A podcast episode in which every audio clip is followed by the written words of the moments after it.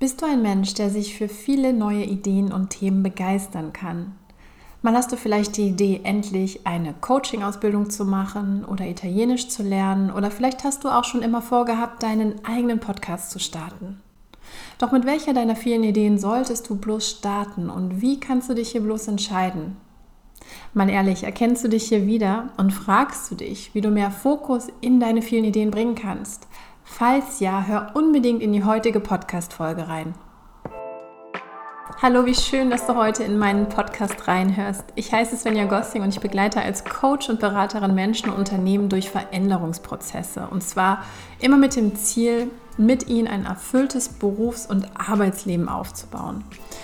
Ich selbst kenne die Herausforderung sehr gut, dass ich mich ständig für neue Ideen und Themen begeistern kann. Und ich glaube auch ganz ehrlich, dass mein Umfeld teilweise ja, davon ganz schön genervt war, weil ich fast jede Woche mit einem neuen Thema um die Ecke kam.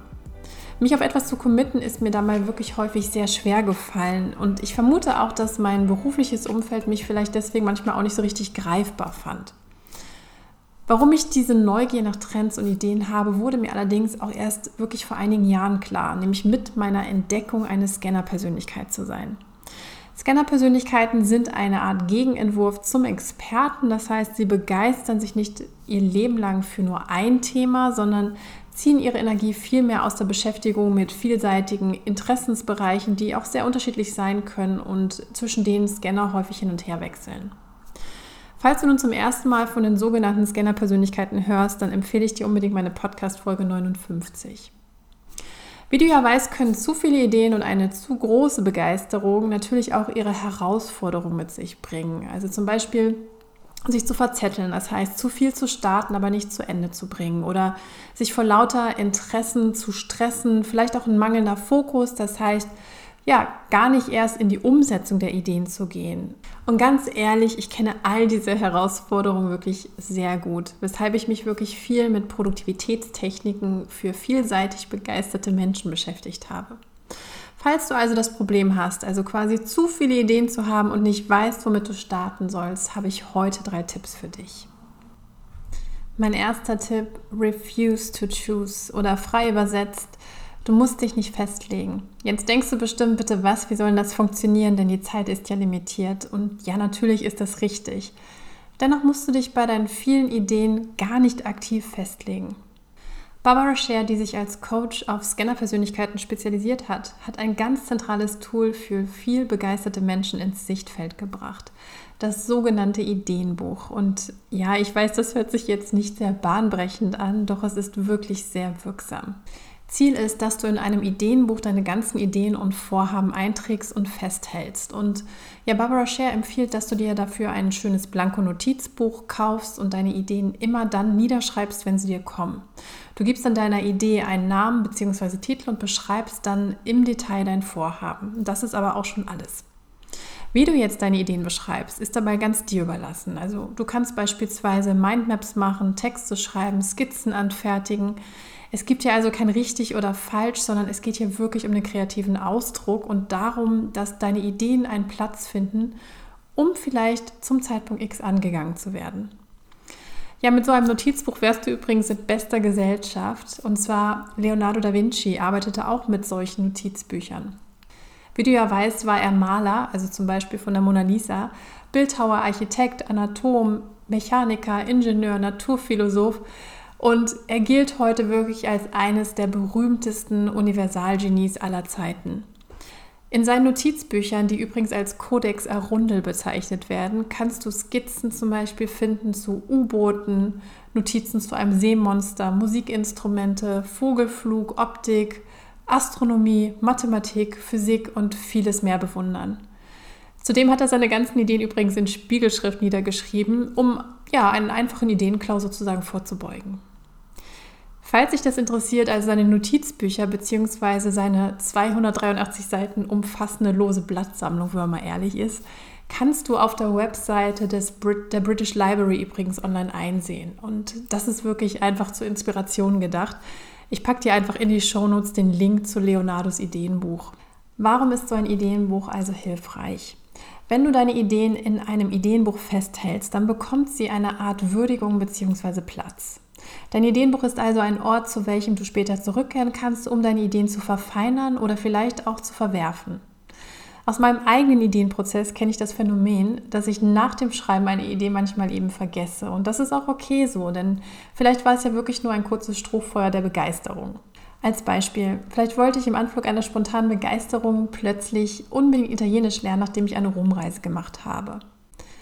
Ich habe eben einerseits Erfahrung gemacht, dass ich auf manche Ideen immer wieder zurückkomme. Zum Beispiel so ist auch der Podcast übrigens entstanden. Ich hatte nämlich wirklich zwei Jahre darüber nachgedacht, mein Wissen mit Menschen kostenlos zu teilen. Und mit dem Podcasting habe ich dann irgendwann mein ja, passendes Medium für die Umsetzung gefunden. Das Schöne am Ideenbuch ist also, dass du nicht direkt eine Idee wählen musst, sondern durch das Archivieren die Möglichkeit hast, deine Idee reifen zu lassen oder eben vielleicht auch sogar wieder abzuhaken, was okay ist. Ich persönlich finde, dass dieses Nichtwählen einfach gut tut. Also ohne Druck einfach mal etwas zu durchdenken. Ich meine, wann tun wir das schon heutzutage, wenn man ehrlich ist? Dann eben nochmal zu schauen, was vielleicht am Ende von dieser Idee übrig bleibt. Also probier es einfach mal mit dem Ideenbuch. Das wäre eben, wie gesagt, mein Tipp Nummer eins. Mein zweiter Tipp. Einfach mal starten. Es könnte ja gut werden. In der Auseinandersetzung mit den eigenen Ideen steigt oft auch der Anspruch, unbedingt etwas Tolles und Großes daraus zu machen. Wir leben natürlich in einer Leistungsgesellschaft und etwas richtig gut zu können oder mit einer Sache erfolgreich zu sein, bekommt die Anerkennung der Mitmenschen. An sich ist das auch nichts Schlimmes, doch unter Druck sind die wenigsten von uns wirklich kreativ und unbefangen. Ich empfehle dir daher, deine Idee mit den Augen eines Kindes zu betrachten oder mit dem sogenannten Beginners Mindset. Also dir zu erlauben, nicht alles schon können zu müssen oder wissen zu können, sondern erst einmal zu starten. Ich mag das Bild Eating the Elephant with a Spoon, also deine Idee in kleine Teiletappen zu zerlegen. Frag dich also, mit welchem kleinen Schritt kannst du mit kleinem Aufwand starten? Das hat folgenden Charme. Deine Idee erscheint nicht unendlich groß und unerreichbar. Und durch das Probieren bekommt deine Idee sozusagen eine Erlebbarkeit. Also wenn du dann feststellst, dass deine Idee doch nicht so toll ist, kannst du leicht wieder damit aufhören und dich einer neuen Sache zuwenden. Mein dritter und letzter Tipp. Es gibt keine falschen Entscheidungen. Ich habe mich früher gerade im Zusammenhang mit meinen vielen Ideen und Entscheidungen wirklich unter Druck gesetzt gefühlt, da ich Angst hatte, mich für eine falsche Sache zu entscheiden. Meistens hatte ich dabei die Angst, andere zu enttäuschen. Und ich erinnere mich da auch noch an einen Job, den ich über eine Freundin erhalten hatte. Ich arbeitete damals direkt mit ihr zusammen und hatte bereits nach zwei Wochen gewusst, dass dieses Arbeitsumfeld und der Job eben nicht mein Cup of Tea waren. Also hatte ich ein erstes Gespräch mit meiner Freundin und ihrem Vorgesetzten gesucht, um ihr meine Bedenken mitzuteilen. Ich bekam wenig Verständnis und so machte ich fast noch bis zum Ende der sechsmonatigen Probezeit weiter. Nun, long story, ich habe dann gekündigt, was für mich die absolut richtige Entscheidung war, denn danach gingen wirklich ganz viele Türen auf. Ich glaube daher wirklich, dass es irgendwie immer weitergeht, wenn du dich bewegst und Dinge ausprobierst. Du kannst dich also gar nicht falsch entscheiden aus meiner Sicht. Du kannst nur versuchen, eine sinnvolle und gut überlegte Entscheidung zu treffen. Manchmal bedeutet es eben auch etwas Unbeliebtes zu tun, wenn es für dich Sinn ergibt. Also ähnlich wie bei mir eben einen wirklich guten Job zu kündigen. Ich habe aus dieser Phase wirklich ganz viel für mich und auch über meine Bedürfnisse gelernt, natürlich erst rückblickend. Aber daher zwei Gedanken, die ich mit dir noch gerne teilen möchte. Sei dir sicher, du wirst keine falsche Entscheidung treffen, sondern nur deine bestmögliche, die du im Hier und Jetzt treffen kannst. Und frag dich rückblickend immer, was konnte ich daraus mitnehmen? Fazit von meinen drei Tipps. Archiviere deine Ideen. Starte mit einem kleinen ersten Schritt wenn sie dich nicht mehr loslassen, also beziehungsweise deine Idee nicht mehr loslässt. Und erlaube dir, sie auch zu beenden, wenn du neue Erkenntnisse hast oder sie eben weiterzuentwickeln. Ich würde mich jetzt sehr freuen, wenn du deine Gedanken und Feedback mit mir teilst. Gerne auch direkt per E-Mail an svenja.svenjagossing.com. Ich werde in diesem Monat übrigens eine kostenlose Live-QA-Session geben und auch einen Workshop zum Thema der perfekte Elevator Pitch. Falls du dabei sein willst, trag dich in meine Newsletter ein. Ich informiere dich dann rechtzeitig, wenn es losgeht. So, last but not least. Wenn dir jetzt diese Folge gefallen hat, vergiss bitte nicht, diesen Podcast in deiner App zu abonnieren. Hinterlass mir sehr gerne eine positive Rezension, die mir hilft, diesen Podcast natürlich bekannter zu machen. Oder teile auch sehr gerne die Folgen mit einer Freundin oder einem Freund. Wir hören uns wieder nächste Woche. Ich schicke dir ganz liebe Grüße aus Köln. Bis dann, Svenja.